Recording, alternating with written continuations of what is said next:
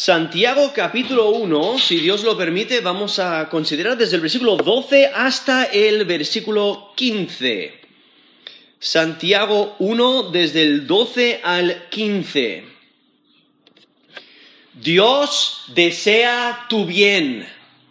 Mantente firme en la prueba. Dios desea tu bien. Mantente firme en la prueba. Aquí en Santiago capítulo 1 empieza eh, esta eh, epístola con el gozo que el creyente debe tener en medio de sus pruebas. ¿Eh? Las pruebas son diversas, incluso en Santiago capítulo 1 versículo 2 dice, hermanos míos, tened por sumo gozo cuando os halléis en diversas pruebas. Y es porque las pruebas tienen un resultado positivo que nos ayudan a madurar en la fe, nos ayudan a crecer en el conocimiento de, nuestro Dios y Salvador. Y por si acaso eh, necesitamos sabiduría para saber cómo actuar, pues por ello nos dice versículo 5, si alguno de vosotros tiene falta de sabiduría, pídala a Dios, el cual da a todos abundantemente y sin reproche, y le será dada. Pero entonces resalta la importancia de pedir con fe, en versículo 6. Y hay que pedir con fe. Y, entonces viendo cómo eh, Dios es soberano, Dios permite las pruebas y tiene un propósito, es en que crezcamos en nuestro conocimiento de Dios, ¿no? En que le glorifiquemos y, y que maduremos en la fe. Pero a veces, en las pruebas, eh, vienen tentaciones. Y muchas veces no actuamos correctamente. Y, estas, y esas tentaciones vienen de diferentes lugares. Pero el lugar el que Santiago aquí especifica es, viene de dentro. Ahora sí, en otras en otros lugares en, las escrituras resalta que la tentación también pues viene de otras áreas como Satanás mismo, que nos dice la escritura anda como león rugiente, deseando devorar. O incluso en Santiago 4, versículo 7 dice, someteos pues a Dios, resistid al diablo y huirá de vosotros. Y entonces las tentaciones vienen de diferentes lugares. Pero muchas veces cuando estamos en un momento de prueba, viene esa tentación de dudar, de dudar de Dios, de afanarse, de pensar que quizás Dios no lo tiene todo controlado. O eh, nos sentimos tentados a confiar en nuestra propia fuerza para salir de la, prueba. O en eh, ser autosuficientes. O quizás buscar ayuda en otro que no sea Dios. O quizás es buscar satisfacción en otra cosa. O conseguir nuestros propios deseos. O quizás tentados a alimentar esos deseos malévolos. Quizás la tentación de desobedecer la palabra de Dios. O la tentación de, de no orar. De no buscar a Dios primero. O de rebelarse contra Dios y es que sí, Dios usa las pruebas para perfeccionar a sus hijos. Pero ¿eso significa que las tentaciones vienen de Dios? O sea, Él es soberano. Él permite las pruebas en nuestras vidas para nuestro crecimiento espiritual, pero si caemos en tentación en medio de esas pruebas, ¿eso significa que, que las tentaciones vienen de Dios? Y por ello tenemos este texto aquí en Santiago, porque dice rotundamente no. Dios no tienta porque no está en su carácter el tentar. Él no hace nada malo. Él no desea nada malo. Entonces, Él no va a hacer que tú hagas algo malo. Por ello no puedes culpar a Dios por la tentación ni por caer en pecado. Porque muchas veces, ¿qué es lo que hacemos? Culpar a otros. ¿No? Desde desde el jardín de Edén, ¿no? Desde el principio. ¿Qué es lo que vemos? Culpar a otros por nuestros propios fallos. Adán, ¿a quién culpa? A la mujer. La mujer a la serpiente, ¿no? O sea, constantemente culpando a otros. Y eso, y eso es lo que buscamos. Nosotros somos los, que fallamos, nosotros somos los que pecamos, nosotros somos los que caemos en tentación y pecamos. Y lo primero que queremos hacer es culpar a otros. Cuando lo que Santiago está resaltando, no puedes culpar a nadie, sino a ti mismo. Porque está dentro de ti. ¿no? Tú eres el problema. Hay un autor que, que dijo, si yo tuviera que, que castigar a la persona que más problemas me da, eh, no podría sentarme por dos semanas. En el sentido de que se tendría que castigar a sí mismo. Porque él es el mayor problema en su vida. ¿no? Eh, y por ello debemos de orar a Dios que nos, que nos guarde, que nos proteja de nosotros mismos. Porque somos nosotros los que deseamos pecar. Somos nosotros. Y viene de, nuestros deseos malignos el, aferrarnos a ellos, el buscarlos, el pecar, el rebelarnos contra Dios. Porque aquí mismo, luego, justamente eh, empezando en versículo 16 al 18, dice, amados hermanos míos, amados hermanos míos, no erréis Toda buena dádiva y todo don perfecto desciende de lo alto, del Padre de las Luces, en el cual no hay mudanza ni sombra de variación. Él, de su voluntad, nos hizo nacer por la palabra de verdad para que seamos primicias de sus criaturas. Ahí está resaltando la bondad de Dios. ¿Qué es lo que Dios da? Lo bueno. Entonces Él no va a dar lo malo. Él no te va a dar algo con el propósito de hacerte pecar, no te va a tentar, no te va a dar algo malo, te da lo bueno. Lo que pasa es que nosotros tornamos o cambiamos lo bueno a malo y pecamos contra Dios.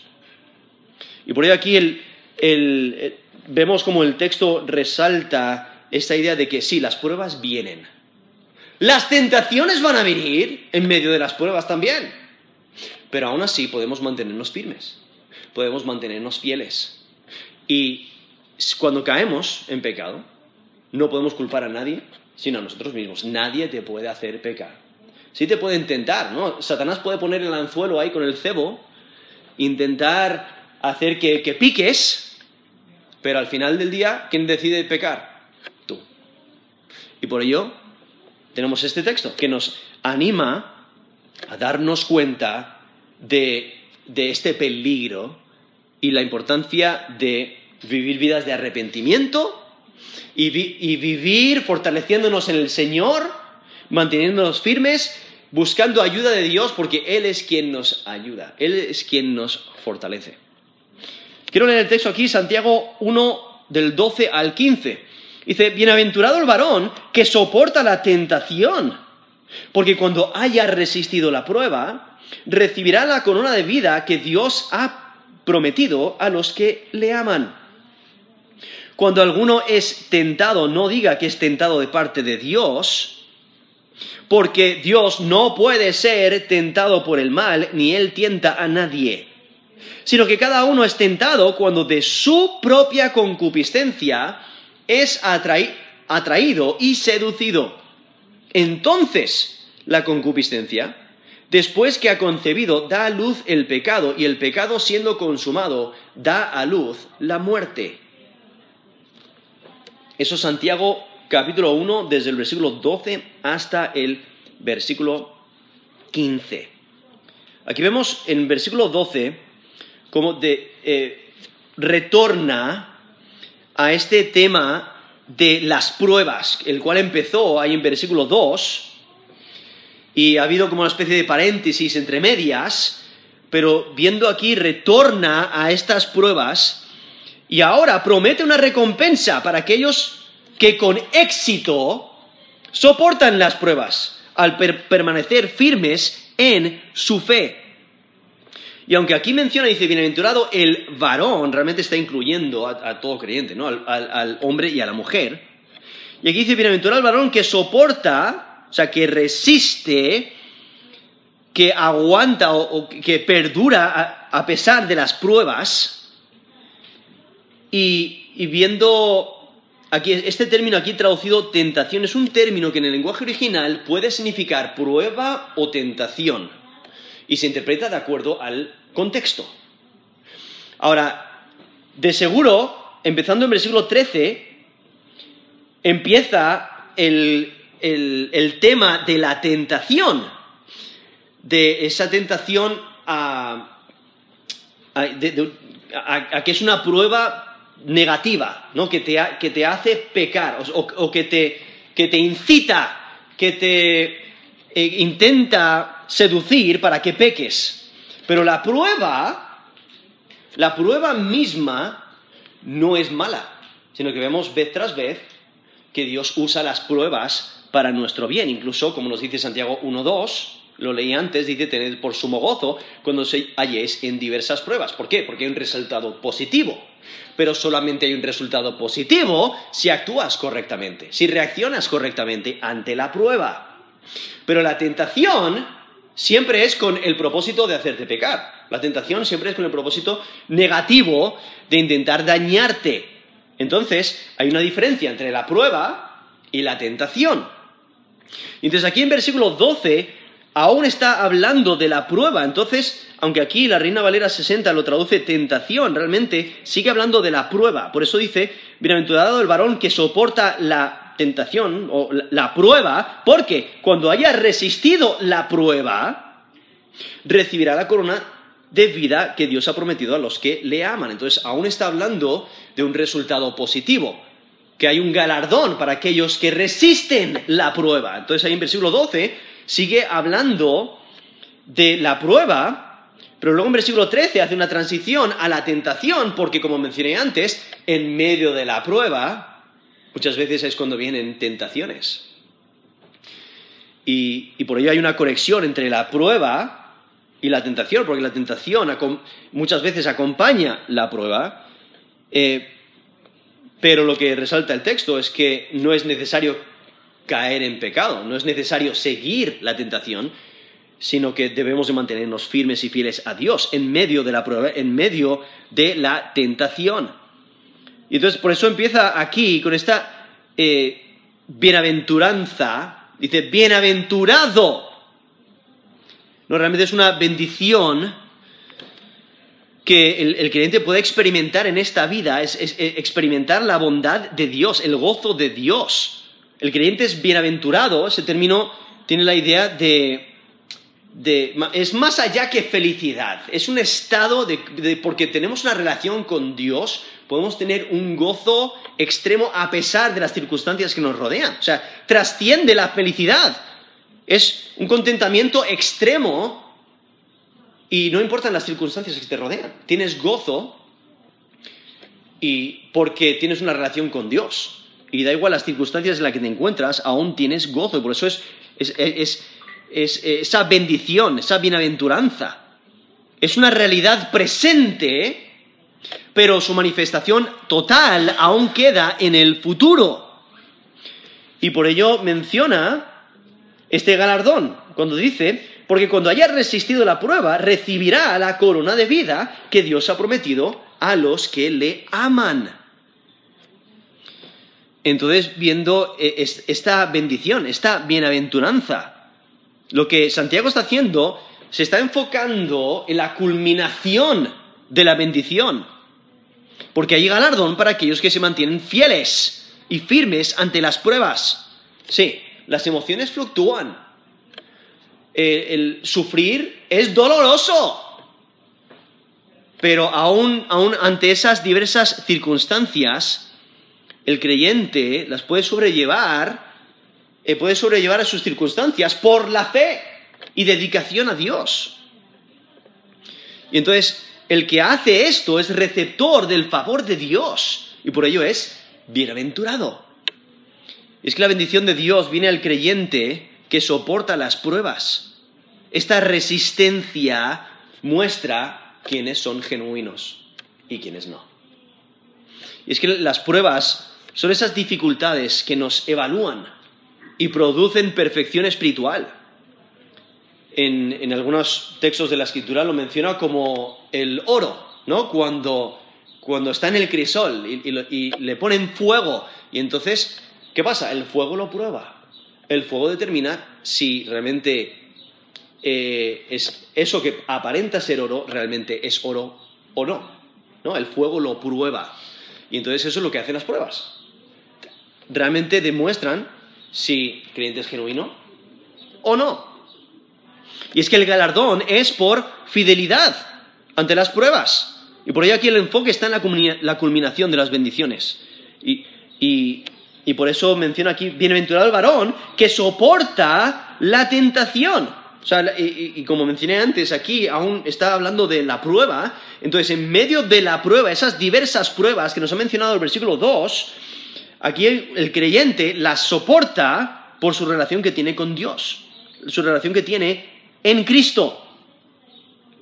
Dice, porque cuando haya resistido la prueba, recibirá la corona de vida que Dios ha prometido a los que le aman. Y lo que se, refiere aquí cuando menciona la, corona de vida es la manifestación futura de la bendición. Y lo, menciona como corona de vida. Y aquí eh, hay que recordar en, esos tiempos las Olimpiadas, ¿no? Era algo que todo el mundo conocía y, qué es lo que se daban a, los, vencedores? Pues una corona. ¿no? Entonces es, es, esa idea. No tanto una corona de realeza, sino una corona de victoria, de que has logrado la meta, has llegado. Y por ello aquí se está enfocando en, ese, esas en la culminación de las bendiciones futuras, donde el vencedor llega a la meta y ¿qué es lo que recibe? La corona. ¿Y a qué se refiere cuando habla de corona de vida? Pues está hablando de la vida eterna que recibe todo creyente cuando, eh, o sea, ha puesto su fe y confianza en Jesús como Señor y Salvador, ha corrido la carrera, ha, sido fiel, ha perdurado, ha permanecido en la fe y por ello, ¿qué es lo que recibe? Recibe la corona de vida, recibe la vida eterna. el galardón es la salvación, es la vida eterna. Incluso es, la misma promesa que les da a los fieles de Esmirna. Allí, si recordáis, en Apocalipsis 2.10, dice, sé fiel hasta la muerte y yo te daré la corona de la vida. Y Dios promete este galardón, promete esta corona de vida, la vida eterna, a aquellos que le aman. Por eso dice que Dios ha prometido a los que le aman. O sea, eh, viendo esa relación que tienen con Dios. Aman a Dios. Es que los que aman a Dios lo demuestran. Lo demuestran en sus vidas, lo demuestran en acción. Como nos dice Juan 14, 15. Si me amáis, guardad mis mandamientos. No, si realmente hay amor, se va a demostrar. Se va a demostrar con los hechos se, va a demostrar con la vida. Por eso, si me amáis, guardad mis mandamientos. Eso es Juan 14, 15. Y es que el amor hacia Dios debe de impregnar la vida del creyente. La, fidelidad de Dios asegura lo que, lo que ha prometido. Dios es fiel, ha prometido la corona de vida, la vida eterna a aquellos que son fieles que permanecen en la fe. Por ello el creyente, todo su esfuerzo no es en vano, sino que aguantan con la meta de la vida eterna, la vida eterna con Dios. Y por ello el creyente puede gozarse a pesar de sus pruebas, que sí son variadas, son difíciles, pero están diseñadas para guiar a la vida. No tienen un propósito. Dios las usa para bien. O sea, la prueba, el sufrimiento, la perseverancia, la sabiduría y la fe guían a esta vida futura. Y por eso hay que mantenerse fieles y firmes en la carrera, aunque sea difícil, como nos menciona el apóstol Pablo en 1 Corintios 9, del 25 al 27. Dice, todo aquel que lucha, de todo se abstiene. Ellos a la verdad para recibir una corona corruptible, pero nosotros una incorruptible. Así que yo de esta manera corro, no como a la aventura, De esta manera peleo, no como quien golpea el aire, sino que golpeo mi cuerpo y lo pongo en servidumbre, no sea que habiendo sido heraldo para otros, yo, perdón, yo mismo venga a ser eliminado. Eso es 1 Corintios 9, del 25 al 27, donde el apóstol Pablo menciona esa idea de correr la carrera, de disciplinarse para obtener el premio. Aunque las circunstancias son difíciles, hay que mantenerse fieles. Y es que la exhortación es de mantenerse firmes espiritualmente a pesar de las pruebas que nos rodean, a pesar de las pruebas de la vida. Aun cuando viene la persecución. Nos dice Mateo 5 del 10 al 12. Bienaventurados los que padecen persecución por causa de la justicia porque de ellos es el reino de los cielos. Bienaventurados sois cuando por mi causa os vituperen y os persigan y digan toda clase de mal contra vosotros, mintiendo. Gozaos y alegraos, porque vuestro galardón es grande en los cielos, porque así persiguieron a los profetas que fueron antes de vosotros. Eso es Mateo 5, del 10 al 12. Entonces, aún a pesar de la persecución, hay que mantenerse firmes y fieles. En Juan 16, 33. Jesús dice, estas cosas os he hablado para que en mí tengáis paz. En el mundo tendréis aflicción, pero confiad, yo he vencido al mundo. Eso es Juan 16, 33. O sea, en este mundo vamos a tener aflicciones diversas, pero Cristo ha vencido y debemos de confiar en su victoria y continuar en la fe. Y por este versículo, aquí Santiago 1.12, tiene el propósito de animar a los creyentes para soportar fielmente las pruebas y mantener los ojos en el, galardón. Porque cuando se corre la carrera, algo que te ayuda a, a persistir en la carrera, a ser fiel en la carrera, es el galardón que espera. Aunque las circunstancias sean difíciles, continuar persistiendo, corriendo la carrera con fidelidad. Y por ello aquí Santiago 1.12 dice, bienaventurado el varón que soporta la tentación o la prueba. Porque cuando haya resistido la prueba, recibirá la corona de vida que Dios ha prometido a los que le aman. Y entonces aquí en versículo 13 hace una transición de la prueba a la tentación. Y advierte a aquellos que, que están en la carrera que están pensando abandonar, que eh, están eh, pensando en ser infieles, aquí les, les advierte, les alerta que, que no lo hagan, que, que no se den por vencidos. Y es que hay que recordar que la prueba tiene efecto positivo cuando la sobrellevamos con fe. Pero una reacción infiel cambia la oportunidad para perseverar en oportunidad para pecar. Entonces, las pruebas vienen y, nos, nos ayudan a confiar más en Dios, a crecer en nuestro conocimiento de Dios. Pero si actuamos incorrectamente, entonces cambiamos esa oportunidad para dar gloria a Dios, la cambiamos en una oportunidad para pecar. No como dificultades financieras. Pueden tentarnos a cuestionar la providencia de Dios. La muerte de un ser querido puede tentarnos a cuestionar el amor de Dios. El sufrimiento del recto y la prosperidad del malo puede tentarnos a cuestionar la justicia de Dios. Entonces, eh, hay diferentes pruebas nos pueden tentar a dudar de Dios, incluso dudar de su existencia. Y por ello aquí eh, resalta la importancia de perseverar ante la prueba. Y eso requiere que venzamos las tentaciones. Porque lo que puede cambiar una prueba a una tentación es nuestra actitud, cómo respondemos ante la situación. Porque cuando entran a tu casa a robar y te roban, puedes enojarte y pecar, Puedes cuestionar la bondad de Dios, el amor de Dios, la protección de Dios, o puedes decir, mira, Dios tiene un plan para esto, no sé cuál es, pero doy gracias a Dios que estamos a salvo.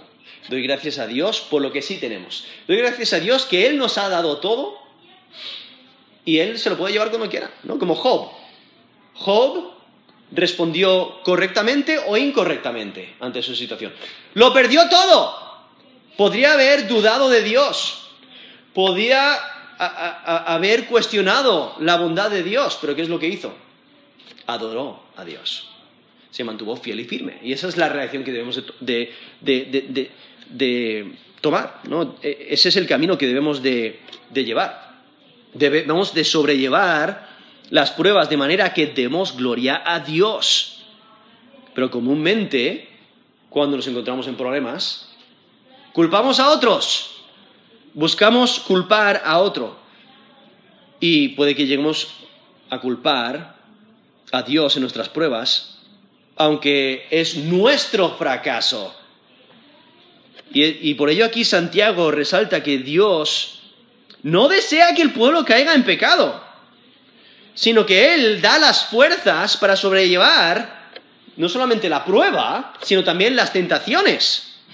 Y por ello constantemente nos, dice, eh, bueno, en Efesios 6 dice, versículo 10, por lo demás, hermanos míos, fortaleceos en el Señor y en el poder de su fuerza. Eso es Efesios 6, 10. Dios se da cuenta de que somos débiles, necesitamos su ayuda y Él nos dice que, que constantemente nos fortalezcamos en Él para tener la fuerza. Hay que recordar, Él es bueno, eso es lo que resalta, como mencioné antes, ahí en Santiago 1 del 16 al 17, resalta la bondad de Dios, Él da lo que es bueno. Por ello, Dios no es la fuente de lo malo, sino de lo bueno. Dios siempre provee salida de la tentación. En 1 Corintios 10, 13, dice, no os ha sobrevenido ninguna tentación que no sea humana pero fiel es Dios, que no os dejará ser tentados más de lo que podéis resistir, sino que dará también, juntamente con la tentación, la salida para que podáis soportar. Eso es 1 Corintios 10, 13. Entonces, ahí nos indica que la tentación viene, pero es una tentación, la, tentación es a medida. O sea, Dios, Dios se asegura de que cuando somos tentados, que no seamos tentados más de lo que podamos sobrellevar. No, que no sea un peso demasiado grande que nos aplaste, sino que eh, Él se asegura que no seamos tentados más de lo que podamos sobrellevar. ¿Por qué? Para que no pequemos, para que reaccionemos correctamente. Y si no pecamos, entonces maduramos espiritualmente, crecemos espiritualmente. Pero si caemos en pecado, ¿no? ahí, eh, vemos nuestro error, porque rechazamos esa eh, esa puerta que Dios provee. Porque ahí nos menciona, sino que dará también juntamente con la tentación la salida para que podáis soportar. Eso es 1 Corintios 10, 13. O sea, Dios se asegura que, que en cualquier prueba, en cualquier tentación, Dios provee la oportunidad para que hagamos lo que es correcto en medio de la prueba. Eso es lo que debemos de hacer. Es siempre tomar la salida de la tentación. Y es que nadie que está siendo tentado a abandonar a Dios puede decir que esa instigación viene de Dios. O sea, Dios no prueba a las personas con mala intención para hacerles pecar. Dios no intenta seducir a las personas para que pequen. Por eso aquí nos dice Santiago 1.13, cuando alguno es tentado, o sea, esa, esa prueba negativa con el, con el propósito de hacerte pecar, cuando alguno es tentado, no diga que es tentado de parte de Dios. Y luego nos da eh, el razonamiento, porque Dios no puede ser tentado por el mal, ni Él tienta a nadie. O sea, si Dios prueba a sus hijos para acrecentar su fe, Él permite las pruebas para fortalecer su fe, pero Él nunca tienta a pecar. Dios quiere protegernos de la tentación que viene con la prueba de nuestra fe. Porque como he mencionado ya, y, la escritura lo resalta, las pruebas tienen un propósito positivo. Pero muchas veces viene la tentación entre medias y si no actuamos correctamente, caemos en tentación y ahí es cuando pecamos. Pero Dios no es quien, quien tienta, eh, Dios no es el autor del, del pecado. Dios, eh, Él nos prueba para nuestro bien. Y nuestro crecimiento en esa prueba depende de cómo reaccionamos ante la prueba. Depende de, de nuestra reacción si pecamos o no. Vemos a través de las escrituras que Dios prueba a diferentes personas. Probó a Abraham en Génesis 22, 1. O en Deuteronomio 8, 2 menciona, te acordarás de todo el camino por donde te ha traído Jehová tu Dios estos 40 años en el desierto para afligirte, para probarte, y hay un propósito, para saber lo que había en tu corazón, si habías de guardar o no sus mandamientos. El propósito de la prueba que Dios envía es para nuestro crecimiento espiritual. Pero si no actuamos correctamente, ahí es cuando somos tentados a pecar y caemos. Eh, nos dice jueces 2, del 22 al 23. Dice, para probar con ellas a Israel si procurarían o no seguir el camino de Jehová andando en él, como lo siguieron sus padres. Por eso dejó Jehová a aquellas naciones sin arrojarlas de una vez y no las entregó en manos en manos de Josué. O sea, Dios provee esa prueba para ver cómo vas a reaccionar en medio de la prueba. Hay que recordar, Dios produce lo bueno, no lo malo. Y lo que resalta este, este texto es que la tentación va a venir. ¿No? Por ello, eh, Mateo 26, 41, velad y orad para que no entréis en tentación. ¿No? Ah, a la verdad, el espíritu está dispuesto, pero la carne es débil. ¿No? Velad y orad. Van a venir. Más vale que estés alerta y más vale que dependas de Dios. Y ores para que cuando venga la tentación actúes correctamente. Y no te sometas a la tentación, sino que te sometas a Dios. Pero cuando venga esa tentación, no digas, Dios es quien me está tentando a pecar. No acuses a Dios porque pecaste. No puedes culpar a Dios por caer en tentación. Y por eso, por eso Santiago aquí insiste que Dios no puede ser tentado. Eh, la, la tentación es un impulso a pecar y Dios no desea el mal. Por ello, nunca deseará que el hombre haga el mal. Dios no puede ser tentado a tentar a nadie. Es que Dios no tienta porque Él no tiene el impulso a pecar. Dios es completamente santo y Él nunca tienta a nadie. Dios no puede pecar porque va en contra de su carácter. Y entonces llegar al punto de acusar a Dios porque tú has pecado, es, te estás engañando a ti mismo. Nos dice Proverbios 19.3, la insensatez del hombre tuerce su camino y luego contra Jehová se irrita su corazón. Esos Proverbios 19, versículo 3. Realmente eh, el, culpar a Dios es engañarse. Por eso incluso aquí en Santiago 1, versículo 16, dice, amados hermanos míos, no erréis. O sea, estáis en error si pensáis de esta manera. Os estáis engañando a vosotros mismos. Incluso aquí en Santiago 1, versículo 22, menciona, dice, sed hacedores de la palabra y no tan solamente oidores, engañándoos a vosotros mismos. Son versículo 26. Si alguno se cree religioso entre vosotros y no refrena su lengua, sino que, se, que engaña su corazón, la religión del tal es vana. Ahí, si notáis, menciona varias veces esta idea de que nos engañamos a nosotros mismos cuando no creemos la verdad. Y ese, e, e, e, esa suele ser, ese suele ser el problema. No creemos la verdad, creemos el engaño y por ello pecamos. Seguimos el engaño de Satanás o el engaño de, de, nuestro corazón, nos engañamos a nosotros mismos. Y es que aquí dice la última parte del versículo 13, esto es Santiago 1.13, porque Dios no puede ser tentado por el mal. ¿Por qué? Él es santo, Él es perfecto. Ni Él tienta a nadie. Entonces, Él no, no le puedes culpar cuando viene la tentación. No puedes culpar, cuando caes en tentación, no puedes culpar a Dios por tu fracaso. Dios es completamente santo y Él nunca tienta a nadie.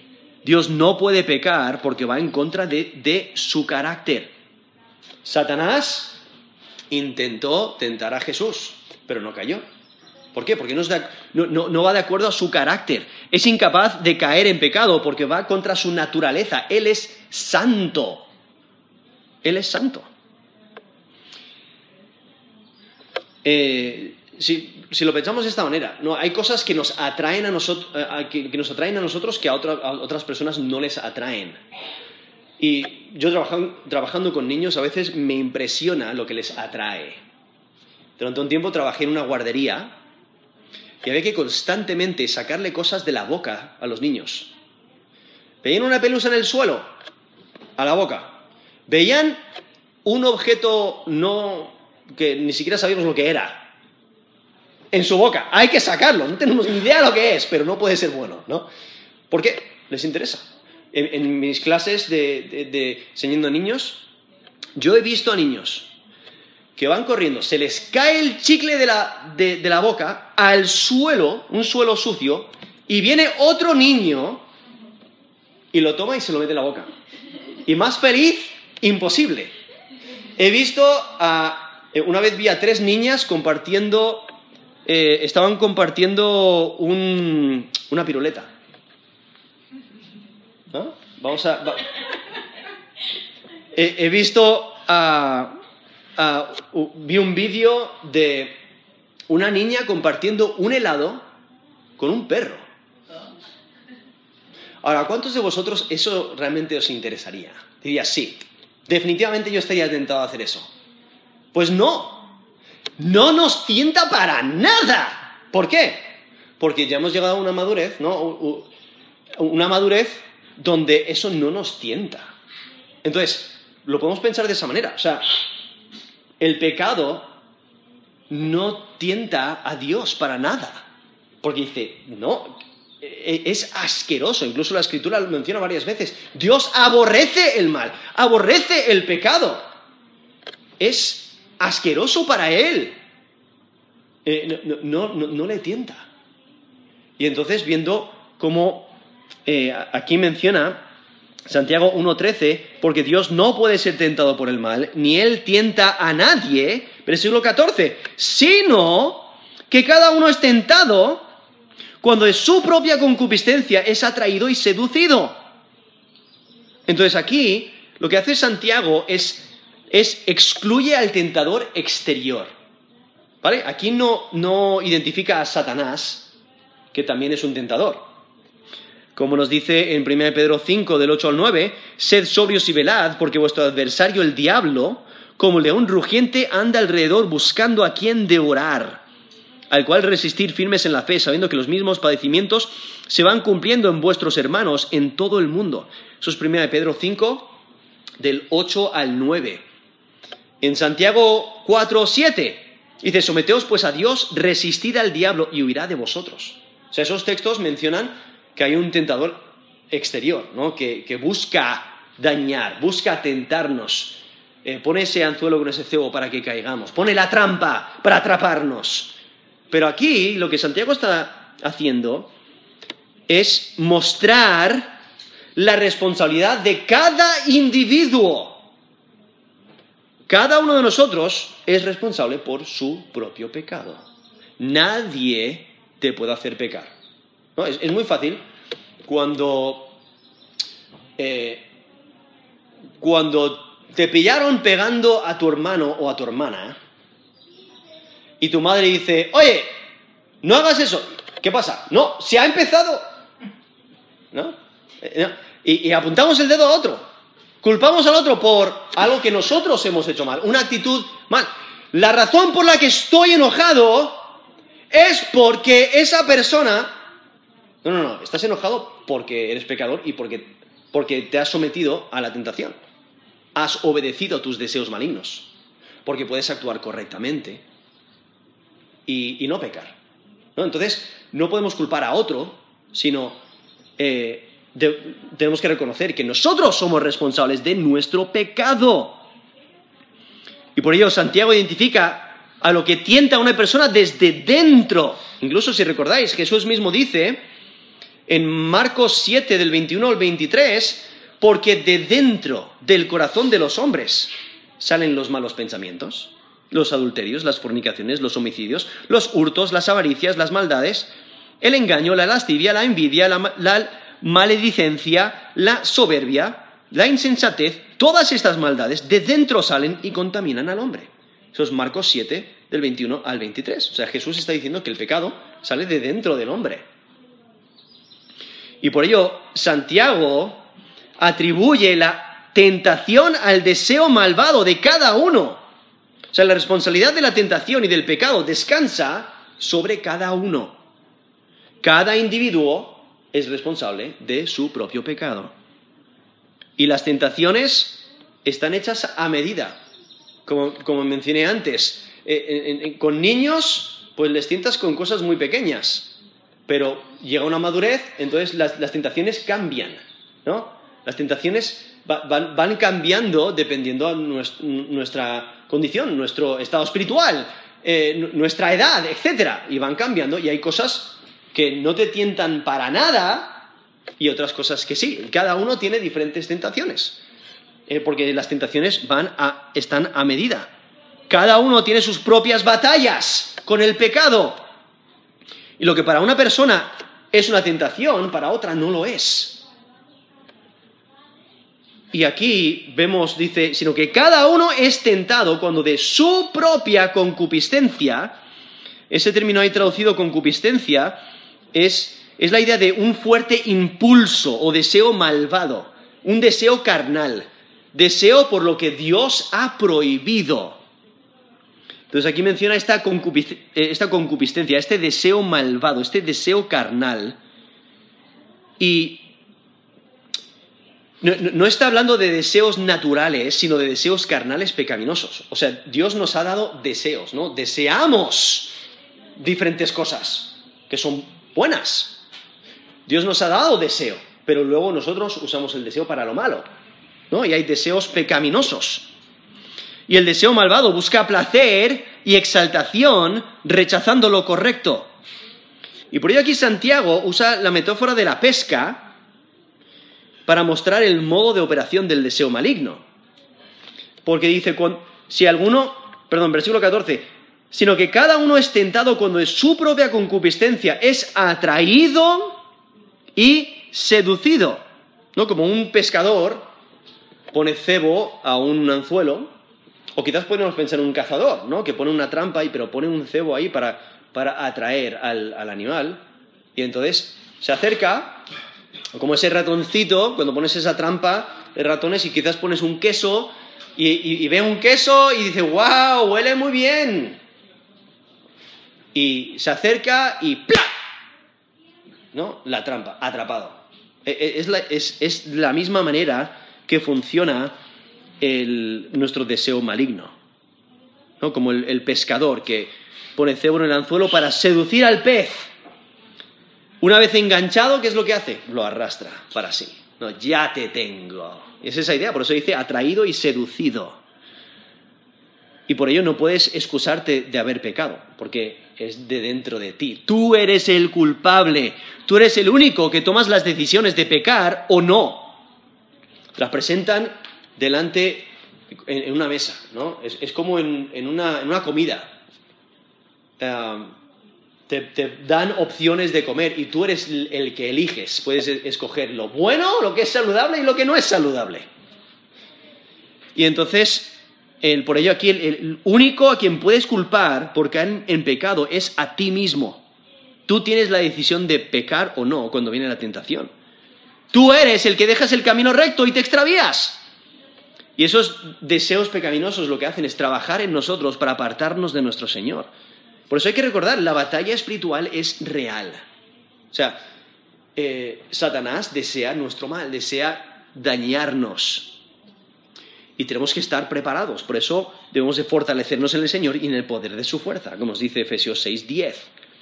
O en Galatas 5:16, andad en el Espíritu y no satisfagáis los deseos de la carne. O sea, debemos de andar sumisos al Espíritu, obedeciéndole a Él, agradándole. O en Colosenses 3, 16, la palabra de Cristo more en abundancia en vosotros. ¿Por qué? Porque cuando eso ocurre, vamos a, vamos a constantemente tener la palabra de Dios en, en nuestra mente y constantemente estar meditando la palabra de Dios y obedeciéndola para no pecar. Eso es Colosenses 3, 16. Y, no y- y- también, como mencioné antes, Dios provee la salida. ¿no? En 1 Corintios 10, 13 menciona esa, que, que Dios, juntamente con la tentación, dice, dará también juntamente con la tentación la salida para que podáis soportar. O sea, tenemos que tomar esa salida, tomar esa puerta de emergencia y salir. No estamos atrapados por completo. Dios siempre provee una salida para que podamos salir. Pero tenemos que someternos a Dios y resistir al diablo. Tenemos, como nos dice Santiago 4.7, o tenemos que velad y orad para no entrar en tentación, como nos dice Mateo 26.41. Y cuando pecamos, rápidamente arrepentirnos. Como nos dice 1 Juan 1.9, si confesamos nuestros pecados, Él es fiel y justo para perdonar nuestros pecados y limpiarnos de toda maldad. Y entonces por eso tenemos que tener cuidado, porque el pecado nos quiere atrapar. Pero Cristo nos libera. Tenemos que acudir a Él y eh, buscar sus recursos, los, re- los recursos que Él da para que nos mantengamos firmes y fieles. Por ahí en versículo 15 dice, entonces la concupiscencia, o sea, ese deseo maligno, después que ha concebido, da a luz el pecado, y el pecado siendo consumado, da a luz la muerte. Aquí lo que Santiago describe es el, el caos que los deseos pecaminosos causan en la vida espiritual.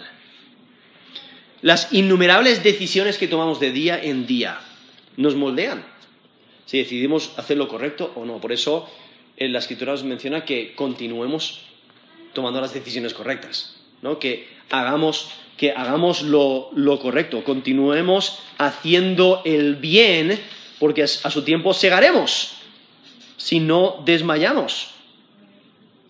Eh, nos dice Galatas 6, 9, no nos cansemos pues de hacer bien, porque a su tiempo segaremos si no desmayamos. Entonces, debemos de continuar tomando decisiones que agradan a Dios y el resultado es positivo. Pero aquí vemos como Santiago, aquí en versículo 15, esto es Santiago 1.15, Santiago cambia eh, metáforas para enseñar que el deseo, el deseo malo, concibe y da luz el pecado y cuando madura produce muerte. Eh, eh, eh, está como que mencionando una sedu- seducción sexual ilícita que se describe con atraer, con seducir y atrapar. Es como en Proverbios 7, 21, del, 7 del 21 al 23. Dice, lo rindió con la suavidad de sus muchas palabras. Le obligó con la zalamería de sus labios. Al punto se marchó tras ella, como va el buey al degolladero, y como el necio a las prisiones para ser castigado, como el ave que se apresura a la red y no sabe que es contra su vida, hasta que la saeta traspasa su corazón. Eso es Proverbios 7 del 21 al 23, ¿no? esa, esa seducción ilícita que te atrae, que te seduce, que te atrapa. Eso es- así es como trabaja eh, es- estos deseos malignos. Y cuando una persona acoge la tentación, en vez de resistirla, el deseo concibe y causa pecado, produce pecado. Y una vez que se empieza, el proceso reproductivo es difícil de parar, ¿no? Continúa y continúa y continúa y continúa. Eh, y, y por ello hay que tener cuidado, hay, hay que quitarlo de las raíces. Es que la tentación en sí no es pecado. ¿no? Por, por eso Satanás intentó tentar a Jesús. Él no pecó, él no cayó. Pero solo cuando uno se somete a la tentación y peca, ¿no? Ahí, ahí es, ahí es cuando produce pecado. Es que el engaño de la tentación y los deseos malvados se juntan y producen pecado. El hombre cuando peca actúa de acuerdo a sus deseos malvados en la tentación, ¿no? Cuando, cuando nos sometemos a la tentación, nos dejamos seducir y obedecemos el pecado, ¿no? Eh, obedecemos esa tentación en vez de obedecer a Dios. ¿no? Y, y en ese proceso, ¿qué es lo que estamos haciendo? Estamos rechazando a Dios, rechazando su palabra, no queriendo obedecer, sino queriendo obedecer nuestros propios deseos malignos. Y es que el resultado de, permitir los deseos malvados actuar es el pecado. Y el pecado es el acto que desvía, se desvía del estándar de Dios, se revela contra Dios. Aquellos que ponen en práctica la sabiduría, como bien ha dicho Santiago aquí, que debemos de pedir sabiduría, hay en Santiago 1.5, dice, si alguno de vosotros tiene falta de sabiduría, pídala a Dios.